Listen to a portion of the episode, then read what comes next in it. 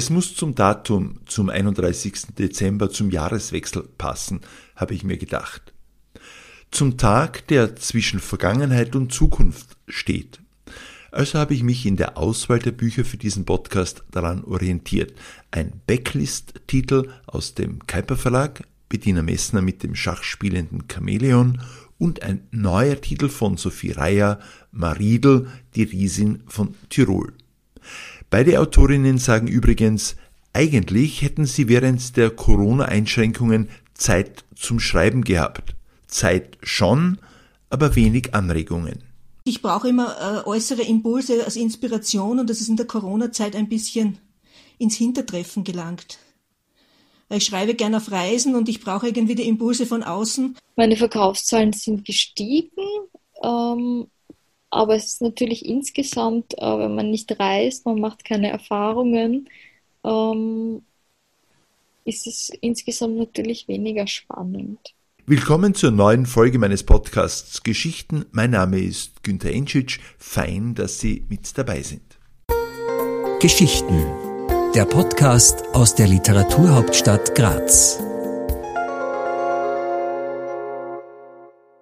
Akustisch gibt es nicht viel her, aber in schriftlicher Form ist es ein feiner Spaß.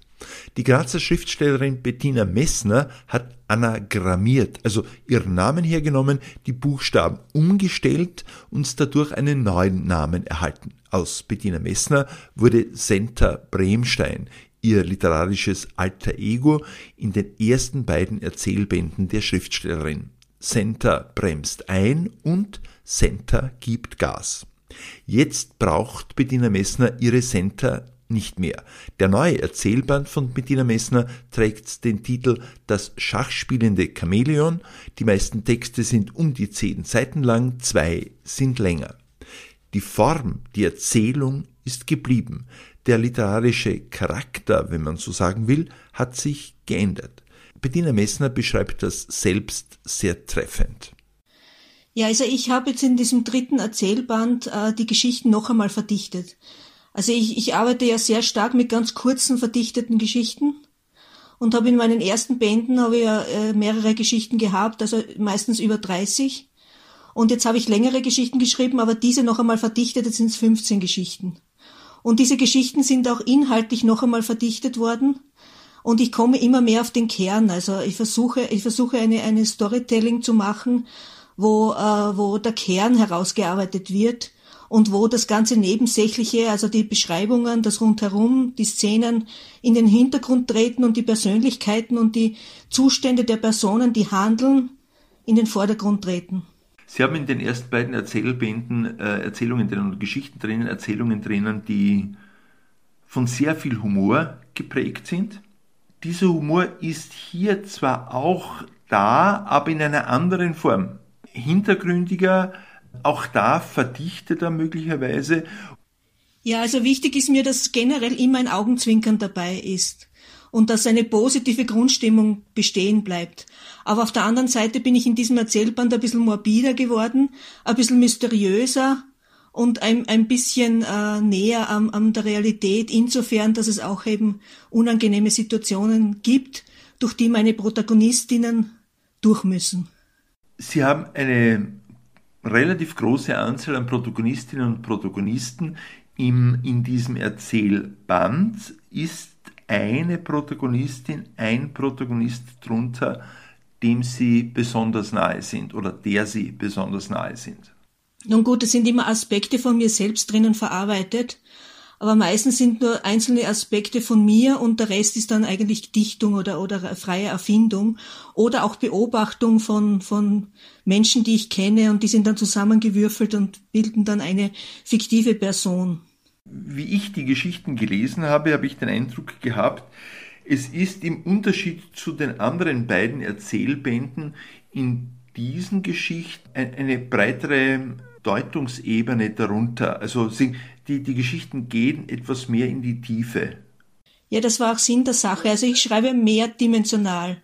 Also man kann es eindimensional lesen, aber man kann es auch mehrdimensional lesen. Es sind immer Metaebenen drinnen, ob man sie entdeckt oder nicht, aber ich spiele mit diesen Metaebenen. Sehr gerne. Wenn man versucht, diese Geschichten in Kategorien einzuteilen, da gibt es ja durchaus Kategorien, die bekannt sind oder einem bekannt vorkommen. Eine Geschichte äh, ist etwa äh, ein Krimi oder eine Art Krimi, der beginnt schon so, wie manche Krimis beginnen, nämlich es fing alles ganz harmlos an. Ist diese, diese Vielfalt an, an, an Formen, diese Vielfalt an Annäherungen an das Thema, ist das auch etwas, was Ihnen wichtig ist beim Erzählen? Ja, es liegt mir und es macht mir auch unmä un unmäßig Spaß. Also es macht mir sehr großen Spaß. Und vor allem auch die Plot-Twists in den Geschichten drinnen, dass man nicht weiß, was einen erwartet und dass die Schlüsse immer, also meistens nicht immer, sehr überraschend sind. Das macht mir einen Riesenspaß, weil ich an den Leser, an die Leserin denke, während ich schreibe und ich auch gerne so etwas selber lese. Also ich schreibe eigentlich Sachen oder Geschichten, die ich selber gerne lesen würde. Können Sie uns ein bisschen in die in Ihre Werkstatt sozusagen blicken lassen. Wie ist denn die Entstehungsgeschichte dieses Erzählbands gewesen? Wie kommen Sie auf die Plots? Wie kommen Sie auf die oder wie, wie sammeln Sie und verarbeiten Sie die Ideen weiter? Also ich habe immer einen Notizblock bei mir ein kleines Notizbüchlein, wo ich so Alltagsbeobachtungen äh, notiere. Das ist das eine. Und die blätter ich dann zwischendurch durch und schaue, ob irgendwas Substanzielles dabei ist, was sich für eine Geschichte verwenden lässt. Auf der anderen Seite ähm, schaue ich sehr viel in mich hinein, was mich bewegt, was mich gesellschaftlich bewegt. Oder wo ich, wo ich äh, Knackpunkte habe, die, wo ich äh, Gefühl reinlege. Und dann gibt's auch noch Geschichten aus der Vergangenheit, die ich zur Seite gelegt habe und die ich dann wieder hervorhole und neu überarbeite. Und meistens ähm, entstehen die Geschichten dann aus, aus den Notizen heraus und werden dann zwei, dreimal überarbeitet. Und während ich die Geschichten schreibe, verändern sie sich. Also es kann sein, dass die Protagonisten etwas anderes wollen als ich. Sie haben gesagt, Frau Messner, Sie nähern sich einer längeren Erzählform an. Ist quasi in der, ich sag's einmal so, Endausbaustufe irgendwann auch einmal ein Roman in Sichtweite? Ja, es ist schon daran gedacht. Also ich möchte schon ganz gerne einen Roman schreiben. Ich habe ja einen in der Schublade, der überarbeitet werden muss. Aber ich bin nicht so ein Fan von Überarbeitungen. Ich, ich versuche immer, das frei fließend zu machen und schreibe immer eher etwas Neues, bevor ich die, die alten Stoffe überarbeite. Aber ich habe schon vor, dass ich äh, die Romanform jetzt mehr in Angriff nehme. Was hat sich denn da bei Ihnen verändert, Frau Messen? Ich kann mich erinnern, bei Ihrem ersten Erzählband 2014 haben wir ein Interview gemacht, da haben Sie sinngemäß gesagt, diese kurze Form, die liegt Ihnen, also diese Erzählungen, ja. Und jetzt sagen Sie, es ist doch, es reizt Sie die längere Form. Ja, ich mach's mir ja nie leicht. ich suche immer neue Herausforderungen und ich habe so das für mich das Gefühl, dass ich die Kurzformen schon, schon sehr gut im Griff habe und immer wieder neue Herausforderungen suche, wo ich mich auch abarbeiten und reiben dran kann. Also ich brauche immer sozusagen ein Fernziel, das ich anstrebe und, und das kann auch schwierig sein. Ich habe die ersten beiden Erzählbände auch gelesen. In Erinnerung sind geblieben einige Texte, die ausgesprochen witzig waren, die inspirierend und überraschend waren. Diesmal ist es etwas anders. Da bleibt etwas, das existenzieller ist, das tiefer in den Leser, in die Leserin eindringt. Nachhaltiger könnte man auch sagen. Der Erzählband Das schachspielende Chamäleon ist 2019 in der Grazer Edition Kaipe erschienen. Das Buch ist nach wie vor lieferbar. Am besten Sie schauen in die Homepage der Edition Kaiper rein. Vielleicht würde heutzutage ein Basketballverein anbeißen. Aber auch in der Riege der Basketballerinnen wäre Maria Fassnauer mit ihren 2,30 Meter Körpergröße eine Riesin. Maria Fassnauer, genannt Maridel, lebt aber nicht heute, sie ist vor rund 100 Jahren gestorben und war nicht auf dem Basketballspielfeld, sondern auf dem Jahrmarkt.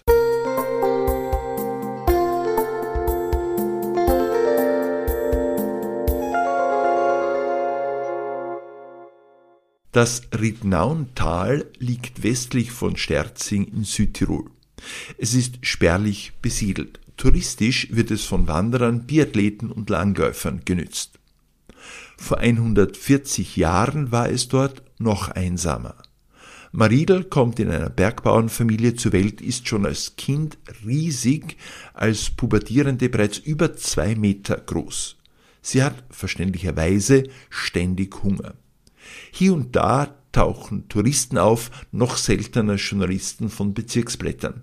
Irgendwann wird aber die Öffentlichkeit auf Maridel, die Riesin von Tirol, aufmerksam und damit auch Menschen, die mit ihr Geld verdienen wollen.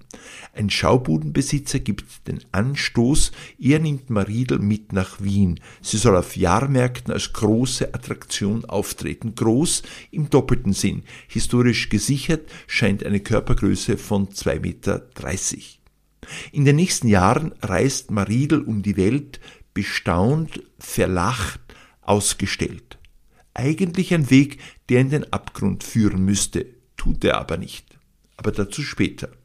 Die Schriftstellerin Sophie Reyer, die erst kürzlich im Roman Das stumme Tal einen historischen Stoff literarisch gestaltet hat, hat es wieder getan.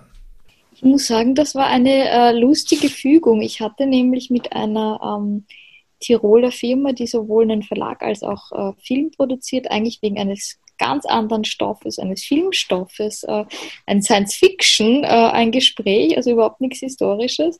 Und ähm, das ist dann nichts geworden, aber ähm, äh, äh, der Leiter war so begeistert, dass er gesagt hat, äh, wir wollen was anderes, wir würden gern, dass Sie diesen Stoff als Roman gegen einen Vorschuss ähm, eine Bezahlung äh, sich anschauen. Ähm, und die Rechte waren bei dem Verlag, weil die hatten eine Biografie. Und das heißt, ähm, durch Zufall, nachdem ich diesen Krimi geschrieben hatte, ähm, hat sich das irgendwie ergeben. Und das war ganz gut, weil ich natürlich in dieser Materie, in der, so, erstens in der Zeit, ähm, dann auch in der Region schon eingearbeitet war. Ja. Ich gehe davon aus, Sie haben dann die Biografie gelesen, um einfach überhaupt recherchiert, um einfach das Leben dieser groß, übergroß gewachsenen Frau kennenzulernen und äh, das kennenzulernen, was historisch halt überliefert ist. Welches Bild hat sich Ihnen da erschlossen? Ähm, also für mich, äh, ähm, ich, ich fand es eine sehr, ähm, also ich glaube, das war eine sehr, sehr gutmütige Person, eine sehr herzensgute auch. Also die hat auch dann ähm, ähm, offenbar eine Kapelle errichtet, war, glaube ich, immer sehr, sehr, sehr genügsam, auch was so die Tatsachenberichte ähm, äh, ähm, betrifft. Und ähm, äh, natürlich zum Teil auch so eine, eine Opferrolle, weil wenn man so riesengroß ist, ist es natürlich schwer, ähm, irgendwie auch sein Brot zu verdienen, ähm, dass sie dann so reinschlittert in so eine Art missbräuchliche Freakshow. Äh, das passiert natürlich dann relativ schnell.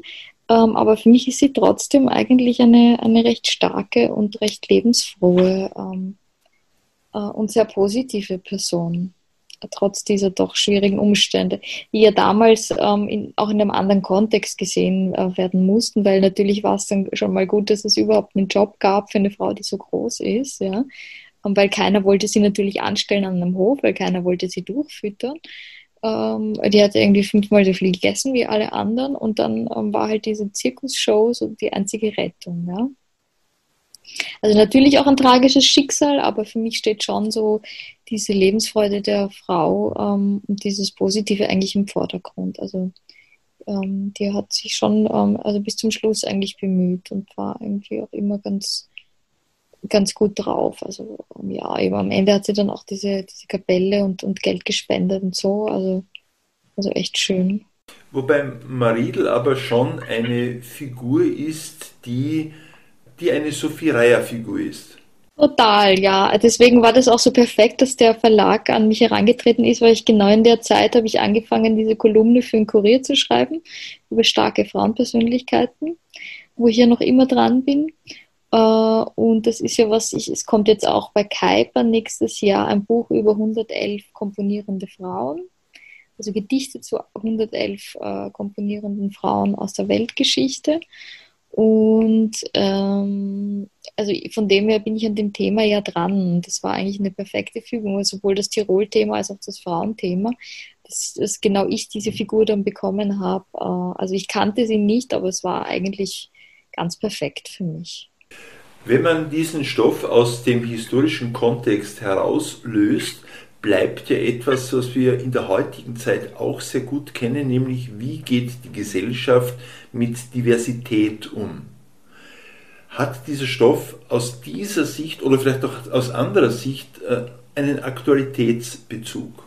Absolut. Also ich denke mir gerade jetzt im, äh, im Zuge auch der Gender-Debatte, ähm, ähm, äh, äh, Geschlechtsumwandlung, ähm, Metro, sehr große mannhafte Frauen, ähm, äh, Menschen, die irgendwie ähm, mit, äh, deformiert auf die Welt kommen. Das ist ja was, was, ähm, was, was nach wie vor, also eben gerade auch was die ähm, Mehrgeschlechtlichkeit äh, betrifft. Also ich glaube, es kommen ja doch so ähm, mehrere Prozent an Kindern im Jahr mit ähm, noch unbestimmtem Geschlecht ähm, zur Welt und werden dann schon bei der Geburt irgendwie gleich gemacht. Ja? Also hat, angeblich gibt es eine ziemlich große Dunkelziffer. Ähm, und das ist natürlich in Zeiten der Transgender-Debatte irgendwie spannend. Ja? Wie geht man mit so Grenzbereichen um, mit Leuten, die sich nicht einordnen lassen? Ähm, ja, äh, aber äh, auch auf alles andere bezogen. Also ich denke mir, mehr denn je sind wir irgendwie alle äh, äh, äh vom Markt äh, äh, vereinnahmt und alles, was irgendwie an den Rändern ist, ähm, wird, also sei es jetzt nur ein normaler Damenbart, wird ja schon schief angeschaut, ja. Ist für Sie nach der zweiten Arbeit an einem historischen Stoff jetzt diese Phase beendet? Also Phase, es waren ja nur zwei Romane eigentlich hintereinander. Äh, oder ist da etwas in, in, in, in Arbeit? Nein, oder im Gegenteil. Im Gegenteil, ich finde es so viel spannender, weil ich jetzt in ein Alter komme, wo ich mich selber schon ein bisschen kenne oder erfahren oder entdeckt habe, auch literarisch. Und es ist für mich viel schöner, jetzt in neue Welten einzutauchen, weil sonst, ich merke dann so, dass es dann immer gleich, was ich schreibe sonst. Ja. Ähm, deswegen auch diese Kolumne ähm, äh, im Kurier, von der ich hoffe, dass sie auch nach Corona jetzt wieder weitergeht, und gerade diese Auseinandersetzung, ich habe jetzt auch was geschrieben für die Schallerburg über Ida Pfeiffer, eine der ersten Weltreisenden im 18., äh, um, um 1800. Die ist die Donau, die war, glaube ich, eine der ersten Frauen, die die Donau entlang gefahren ist. Da habe ich so einen kurzen Text für die nächste Ausstellung äh, geschrieben. Äh, und das, ich finde solche Frauen, also vor allem Frauenfiguren, aber generell historische Figuren wahnsinnig spannend. Also ich bin da nach wie vor jetzt auch für meinen nächsten Roman echt am Stoff suchen, ähm, was da was hergeben könnte. Frau Reier, wenn Sie haben den, den Kurier und die Kolumne im Kurier mehrmals erwähnt, das ist ja ein äh, Bereich des Schreibens, der eine würde fast sagen, seltsame Hybridform ist. Das ist literarisches Schreiben, das ist ein bisschen auch äh, äh, journalistisches Schreiben, es ist ein bisschen auch Essay, es ist alles zusammen eigentlich. Wie würden Sie das charakterisieren und ist das etwas, das Sie für sich neu entdeckt haben? Äh, ja, auf jeden Fall. Ich meine, man muss natürlich sagen, dadurch, dass man sich auf Quellen berufen kann und Material schon hat, geht es natürlich schneller, dass dann auch man konstruktiv ist und einfach was da hat, ja. Weil Fakten zusammenfassen in schönen Worten ist immer leichter, als jetzt die, ähm, irgendwie eine Figur aus dem Nichts äh, zu erfinden. Ähm, zum anderen ist es natürlich dann auch die Arbeit, das wirklich zu was Eigenem zu machen, literarisch auch durch einen eigenen Sound. Also man, man muss ja schon dann auch sensibel sein, dass man die Figur oder den Menschen richtig ähm, B und R, äh, also begreift und erfasst. Also ähm, das ist wieder so eine andere Herausforderung. Man muss natürlich in die Zeit eintauchen. Ähm, also ich war dann auch im Prater-Museum, ähm, um über die Riesin was herauszufinden und habe viel so äh, Bücher gelesen, äh, Jahrhundertwende-mäßig, auch Wien um die Jahrhundertwende, ähm, äh, wie war das, K und K und alles und mich da irgendwie nochmal schlau gemacht, um irgendwie ein Feeling zu kriegen, wie, wie das Leben gewesen sein konnte. Ja? Was ja aber auch durchaus ähnlich ist äh, mit ähm, fiktiven Figuren, die Sie in Romanen etwa haben, weil ja auch die müssen Sie mit Leben erfüllen, müssen äh, die Figur im Inneren auch kennen, müssen der Figur äh, auch äh, Gestaltung und Leben geben. Stimmt natürlich, ja, ja. Ähm, nur so gewisse Dinge wie, ob es da jetzt schon eine Fotokamera gab oder nicht, ähm, äh, oder ob's, äh, ein ob ein Gemälde angefertigt worden ist, das macht natürlich wahnsinnig viel. Ja? Also äh, wenn ich eine Szene schreibe, wo jemand fotografiert oder ich schreibe eine Szene, wo jemand zeichnet und ein Abbild schafft, ist natürlich ein wahnsinniger Unterschied, auch, auch ähm, für die Wahrnehmung, auch für die Dauer der Szene. Ähm, äh, auch für das, was ähm, in der Figur dann tatsächlich auch nochmal ähm, emotional auch abgeht.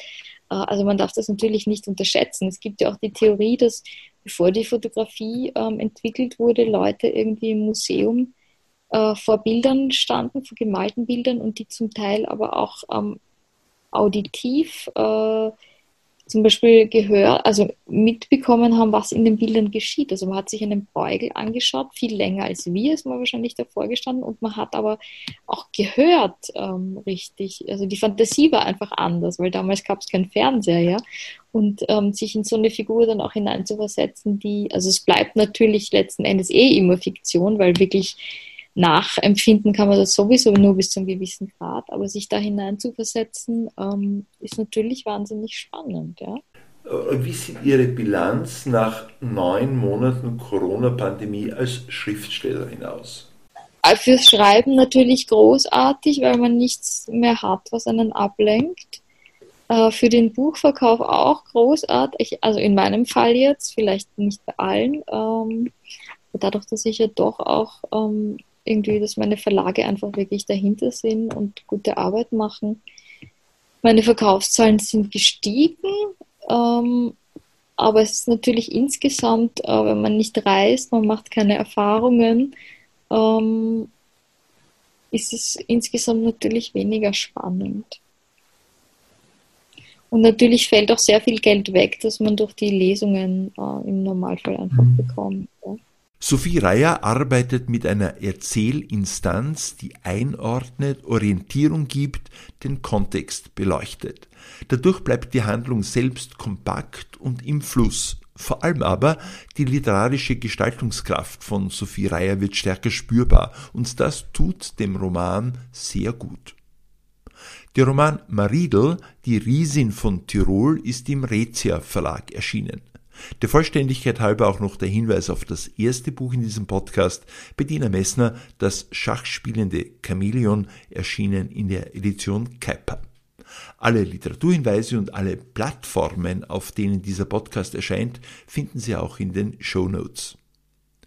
Am nächsten Podcast arbeite ich bereits. Ich hoffe, Sie hören dann wieder rein. Bis bald.